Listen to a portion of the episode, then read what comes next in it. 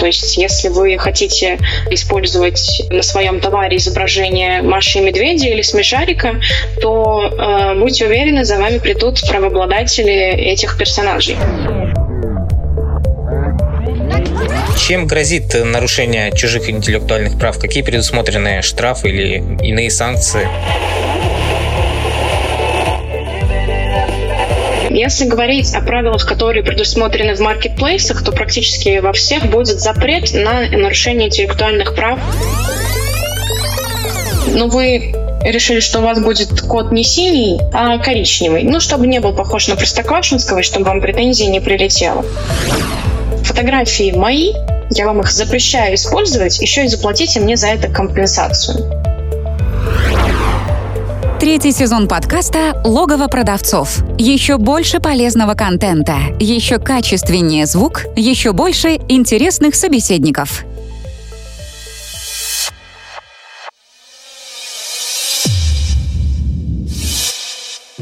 Всем привет! На связи Дэн Ветренников, и это подкаст «Логово продавцов». Подкаст комьюнити продавцов маркетплейсов «Селлер Дэн», котором мы вместе с экспертами, продавцами и представителями маркетплейсов обсуждаем всевозможные аспекты работы с маркетами, истории успеха и факапы. Поехали!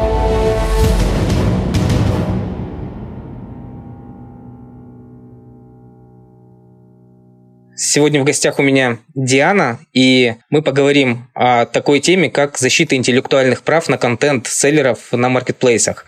Диана, привет! Денис, привет! Расскажу немного о себе для наших слушателей. Я работаю юристом в компании Ronetflix. Мы оказываем услуги в основном IT-компаниям, интернет-бизнесу и, в частности, занимаемся интеллектуальной собственностью. Поэтому эта тема непосредственно для нас актуальна. Мы с нашими клиентами над ней много работаем. И я думаю, что я смогу рассказать много полезного по этим вопросам. Да, я и наши слушатели на это тоже э, надеемся. Э, как часто обращаются за защитой интеллектуальных прав именно продавцы маркетплейсов? На самом деле Чаще мы работаем э, со случаями, когда к нашим клиентам обращаются с претензиями, да, приходят э, правообладатели, чьи интеллектуальные права были нашими клиентами случайно нарушены, и мы с ними разбираемся. Но есть случаи, когда э, нам приходится ставить самим претензионную работу на поток, и придумывать систему защиты. Да? Лично э, наша практика показывает, что э, гораздо реже мы работаем с какими-то разовыми случаями, когда, например, один раз у нашего клиента что-то украли. Это довольно легко решить, мы в претензионном порядке это как-то решаем. А, но э, у нас также есть очень интересные проекты, когда у нашего клиента на интеллектуальной собственности завязан практически весь бизнес. И ему нужно выстроить целую систему, чтобы претензии отправлялись автоматически, чтобы все права у него были надежно оформлены. И мы в данном случае смотрим на запрос нашего клиента, на то, как устроен его бизнес и какую задачу ему нужно решить. Давай вернемся к самому началу, потому что, возможно, не все наши слушатели понимают, что такое интеллектуальное право и какие виды контента э, могут им охраняться. Да, вот э, расскажи про это. Вот какие виды контента охраняются интеллектуальным правом? Ну, я думаю, что в первую очередь мы будем говорить о двух э, таких э, категориях, подкатегориях. Да? Это сам контент, то есть это фотографии, видео, может быть, текстовая какая-то информация, которую селлеры делают для маркетплейса, для того, чтобы продвигать свой товар. Возможно, не только для маркетплейса, но и для своего сайта, для социальных сетей. И в таком контенте важно творческая составляющая в этом контенте. То есть э, защищается авторским правом то, что было как-то воплощено и создано человеком с усилиями его там, творческого труда. Э, если вы заказали креативную фотосессию, заказали продюсера, режиссера, который помог вам снять какой-то промо-ролик, это, вероятнее всего, будет защищаться. Если у вас просто фотографии какого-то предмета на белом фоне, то очень маловероятно, что такие, э, такой контент будет защищаться. Но и в таком случае тоже бывают исключения. Каждый раз нужно смотреть индивидуально. Да? Я, наверное, на самом деле не раз буду это повторять, потому что все тонкости юридические раскрыть сегодня не могу. Но такие ремарки должна буду делать, что вопросы индивидуально решаются. А, хорошо. По сути, мы сейчас э, говорим о двух э, разных сторонах когда, с одной стороны, э, ваши права кто-то может нарушить, да, как правообладателя, а с другой стороны, э, вы можете нарушить чьи-то права, использовав э, чей-то контент. Вот давай, может быть, поговорим о втором варианте, когда продавец вольно или, может быть, невольно, случайно нарушает чьи-то интеллектуальные права. Вот какова вероятность, что придет претензия от третьего лица за нарушение интеллектуального права? Здесь, ну, я бы, наверное, сказала, что когда приходит претензия, скорее всего, продавец знал, что эта претензия может прийти. То есть э, он знал, что он эти фотографии сделал не самостоятельно, а где-то скачал.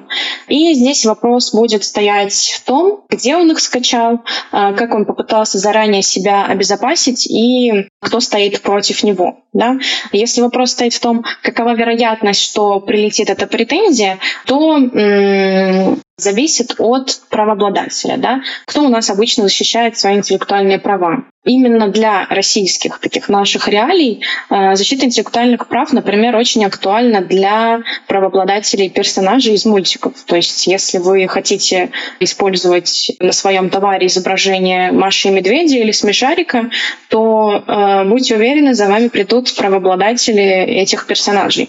То есть это прям какая-то такая российская реалия, а, которая очень актуальна и очень часто повторяется. Также права свои защищают какие-то крупные а, гиганты, у которых есть большие юридические департаменты, которым тоже нужно зарабатывать на хлеб, и они штампуют вот таким образом свои претензии а, и отправляют их. Да?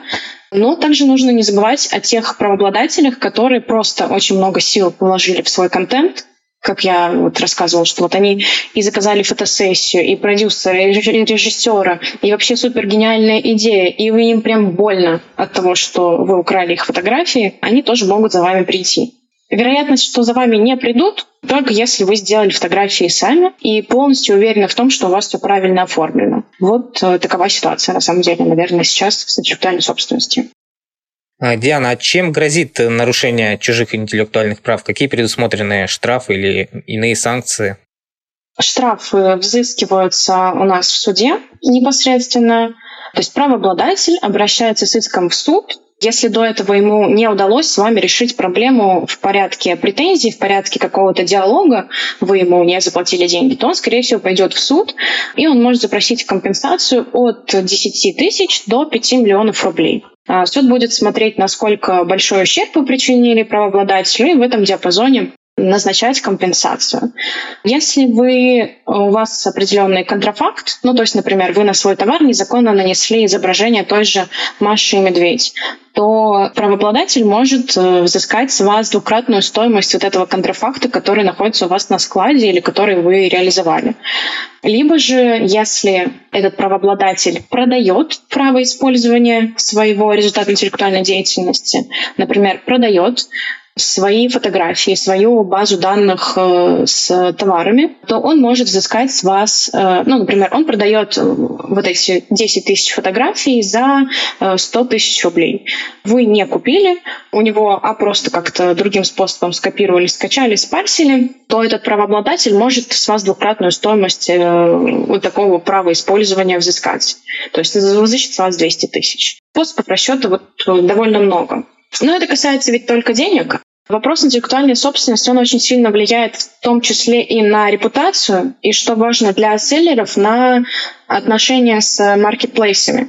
Если говорить о правилах, которые предусмотрены в маркетплейсах, то практически во всех будет запрет на нарушение интеллектуальных прав лиц, которые выложили свои изображения, и других третьих лиц. Если, не если даже, на самом деле почти всегда претензия о нарушении прав третьих лиц будет направлена не на ваш адрес, а на адрес маркетплейса.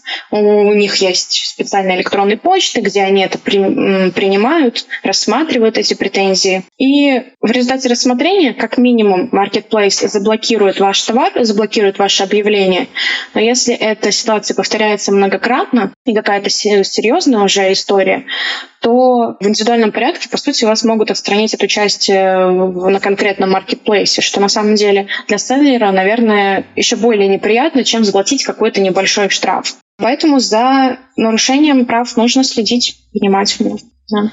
А бывают такие ситуации, что а, продавцы используют фотографии поставщиков, производителей. Каким образом здесь себя обезопасить от э, претензий возможных?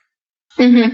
На самом деле, когда поставщик, селлер обращается к поставщику, и тот представляет ему вместе с товаром еще определенную базу данных с изображениями этого товара, ну, нужно смотреть всего лишь на два условия в договоре, в договоре поставки, ну или он, может быть, как-то по-другому называется. Первое — это то, что поставщик гарантирует, что он обладает всеми необходимыми правами или получил все необходимые согласия и разрешения. Второе условие касается того, что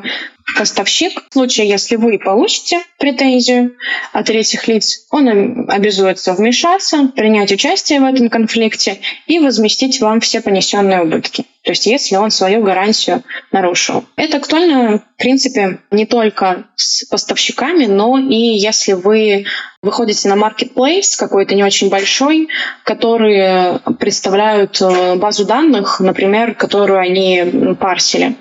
В пользовательском соглашении такой базы данных, которая была создана в результате парсинга, подобные условия тоже должны быть. Гарантия наличия прав и обязательство, если что, возместить убытки. А, бывают такие истории, когда продавцы публикуют фотографии в карточках товаров, фотографии со стоков. Вот здесь есть ли какие-то нюансы, которые могут быть, э, чтобы избежать претензий? При скачивании изображений в интернете нужно проверять, где вы их скачиваете. Замечательный ответ. Вы проверяете, если вы скачиваете изображение бесплатно, у вас должна закрасться мысль, что, возможно, вы ее крадете, что, возможно, вы ее неправомерно скачиваете. Есть специальные стоки, на которых только бесплатное изображение. Обычно есть информация. Ну, у таких стоков есть условия, как такие фотографии публиковать. Например, на них должен сохраниться дисклеймер. Вы должны сказать, где именно вы скачали это изображение.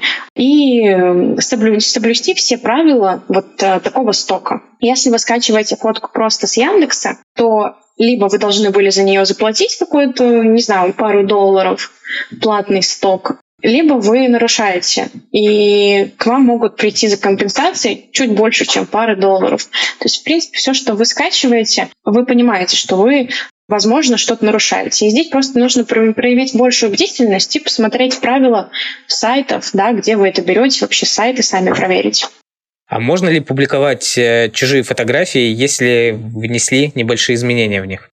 Это такой вопрос, который мучает юристов, когда клиенты говорят, мы не украли, мы вдохновились, да, мы не скачали фотографию. Ну, допустим, история идет о какой-то творческой фотосессии, какая-то крупная компания придумала, как именно модель будет необычно держать в руках их продукт, да, и вы точно так же сфотографировали.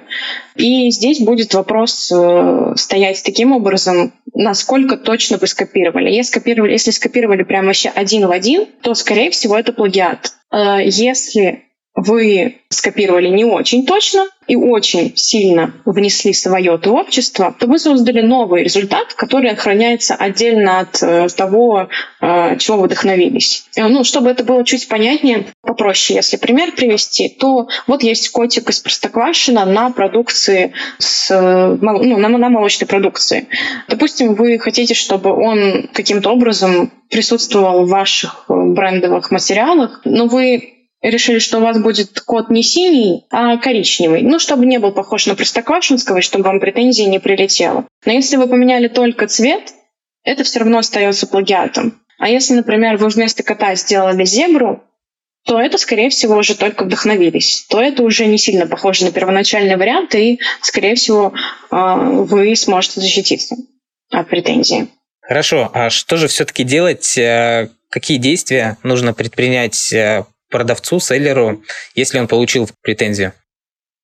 Если продавец уже получил претензию, то первая рекомендация — это не паниковать. Это не значит, что с вас сто процентов что-то взыщет. Это не значит, что э, нужно срочно нести деньги в банкомат и отправлять все этому человеку, который прислал вам претензию. Нужно проверить э, сам факт, нужно подумать, есть ли у него необходимые доказательства. Да? Если все материалы уже удалены, то, возможно, человек просто не сможет ничего доказать и с вас ничего не взыщет. Нужно ответить человеку на претензию по-человечески, вступить с ним в переговоры, начать диалог.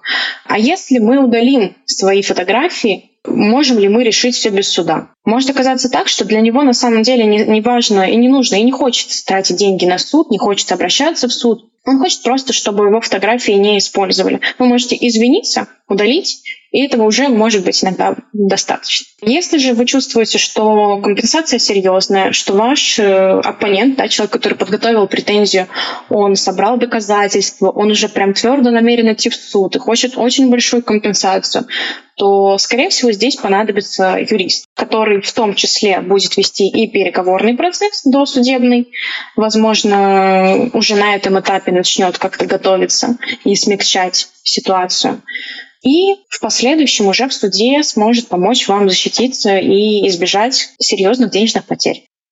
Мы поговорили с тобой а, об одной из сторон. Давай а, теперь перейдем к другой стороне. Как защитить свой контент от плагиата? И первый вопрос, который в связи с этим я хочу тебе задать, вот как а, правильно оформлять свои интеллектуальные права? А, на каком этапе их нужно оформлять? И, в принципе, оформлять нужно интеллектуальные права на все, что ты делаешь, или, или нет?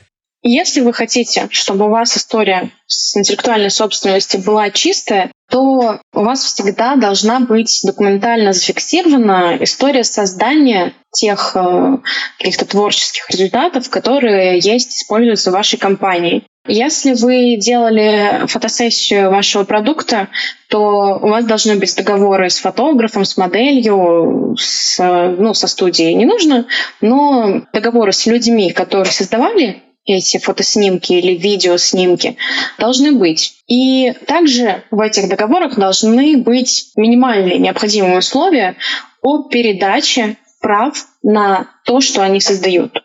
Дело в том, что в авторском праве существуют э, определенные правила, презумпция, что первоначально права на то, что человек создает, возникают у человека, который это создал, у автора. Если фотографии делал фотограф, то правообладатель этих фотографий он. И если вы ему, например, не своевременно заплатите, или просто как-то, может быть, вы сделаете постобработку, которую ему не понравится, то он может к вам прийти и сказать, фотографии мои, я вам их запрещаю использовать, еще и заплатите мне за это компенсацию. Неприятная претензия, однозначно. И в таком случае нужно было в договоре с фотографом прописать, что права на фотографии, исключительные права, отчуждаются заказчику. Отчуждаются, передаются в полном объеме, или права в полном объеме принадлежат заказчику. Это очень важно, потому что иначе на то, что вы создаете, права вы не получите, и без наличия прав без письменной фиксации, без документальной, без документального этого оформления у вас их словно нет. Да, то есть первый шаг в защите — это получить права. Второй шаг э, в защите, да, это правильно использовать э, свои результаты интеллектуальной деятельности, наносить на них какие-то, возможно, э, дисклеймеры, уведомления о том, что если вы выложили это на такой-то сайт, это не значит, что вы разрешили использовать, что предупреждать лиц, которые видят ваши фотографии, что использовать ваш контент нельзя. В случае с маркетплейсами Скорее всего, это будет обозначено правилами платформы, о которой я уже говорила. У них уже написано, что воровать контент их продавцов нельзя. И, в принципе, вы можете пользоваться правилами маркетплейса и отдельно никакие подписки под, э, ну, в, описании товара не делать. А, но если вы дополнительно нанесете свое название своей компании на фотографию, это послужит вам хорошим подспорьем в защите ваших интеллектуальных прав на изображении. Хорошо. А, а что делать, если фотографии используют другие продавцы? Какой порядок действий того человека, чьи права нарушили? Если вы обнаружили, что какой-то другой продавец использует на своем сайте или на этом же маркетплейсе ваши фотографии, ну то, во-первых, вы смотрите какие фотографии он использовал. Если это просто снимки товаров на белом фоне, мы помним, что такие изображения не творческие, и риск э, получения претензий в отношении таких товаров, и риск возможности общей защиты, взыскания денег за такие картинки очень маленький то, скорее всего, мы можем просто написать претензию, сказать, удали это мои фотки, ну и как-то надеяться на то, что что-то повезет. То есть в первую очередь мы анализируем, какие фотки у нас украли, какой контент у нас забрали. Во вторую очередь мы пишем досудебную претензию. Изначально можно обойтись без юриста, можно просто написать в чат этому продавцу, ему на электронную почту. Можно обратиться к платформе, которая, как мы знаем, где смотрела однозначно Озон может удалять объявления, которые нарушают интеллектуальные права третьих лиц. Wildberries тоже это может, возможно, еще какие-то платформы. А, мы можем обратиться к ним и сказать, что наши права были нарушены вот этим продавцом, вы его заблокируете. Но, скорее всего, ему Wildberries, да, вот крупным платформам понадобятся уже какие-то доказательства. Что может послужить доказательством? Здесь мы возвращаемся к пункту номер один. Те документы, договоры, которые фиксируют у вас получение и создание вот этого объекта интеллектуальной собственности. Вы должны будете Wildberries предоставить хотя бы договор с фотографом, который сделал эти фотоснимки, то, что у вас все права в вашу пользу отчуждены. Wildberries это проверяет, и на этом основании, на основании вашего обращения и предоставленных доказательств, блокируют объявление другого продавца. Этого достаточно, если вам достаточно просто удаления. Если вы хотите еще и получить за это деньги и готовы за это бороться, то доказательства должны быть чуть более серьезными. Нужно, например, с нотариусом зафиксировать э, скриншот вашего ноутбука, да, где зафиксирован факт того, что другой продавец выложил именно ваши фотографии. Да, потому что, когда вы придете в суд, суд не будет сам включать компьютер и заходить на сайт и смотреть, а действительно ли там что-то вообще размещено. Ему нужен скриншот нотариально заверенный. То есть вы готовите такие соответствующие доказательства. Вы придумываете позицию, вы придумываете способ расчета. То есть вам нужно будет подумать, как именно доказать, сколько денег вы просите. То есть я уже говорила о том, что компенсация может быть от 10 тысяч до 5 миллионов рублей.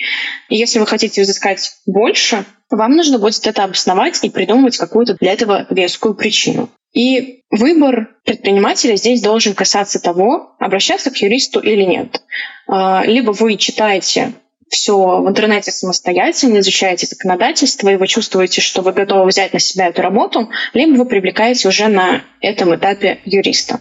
Хорошо, Диана, может такой дилетантский вопрос э, для тебя. Угу. Но э, смотри, вот я, к примеру, нашел на маркетплейсе свою фотографию, опубликованным, опубликованную чужим продавцом. Он по-хорошему вопрос решать не хочет, и я хочу ему отправить претензию. Вот как мне найти адрес, куда ее отправить? Ведь у меня есть только, к примеру, вот название его ИП, ИП Иванов. А где его искать? Ведь домашние адреса и вот адреса индивидуальных предпринимателей не публикуются в интернете на, том, на тех же маркетплейсах. Как правило, у маркетплейсов есть обязанность принимать претензии пользователей, возможно, претензии других продавцов. Вы сообщаете маркетплейсу о том, что вами был обнаружен факт нарушения, и просите либо передать вашу претензию треть, ну, вот этому ИП Иванову, либо прислать вам адрес ИП Иванова, юридический адрес. Это один из вариантов.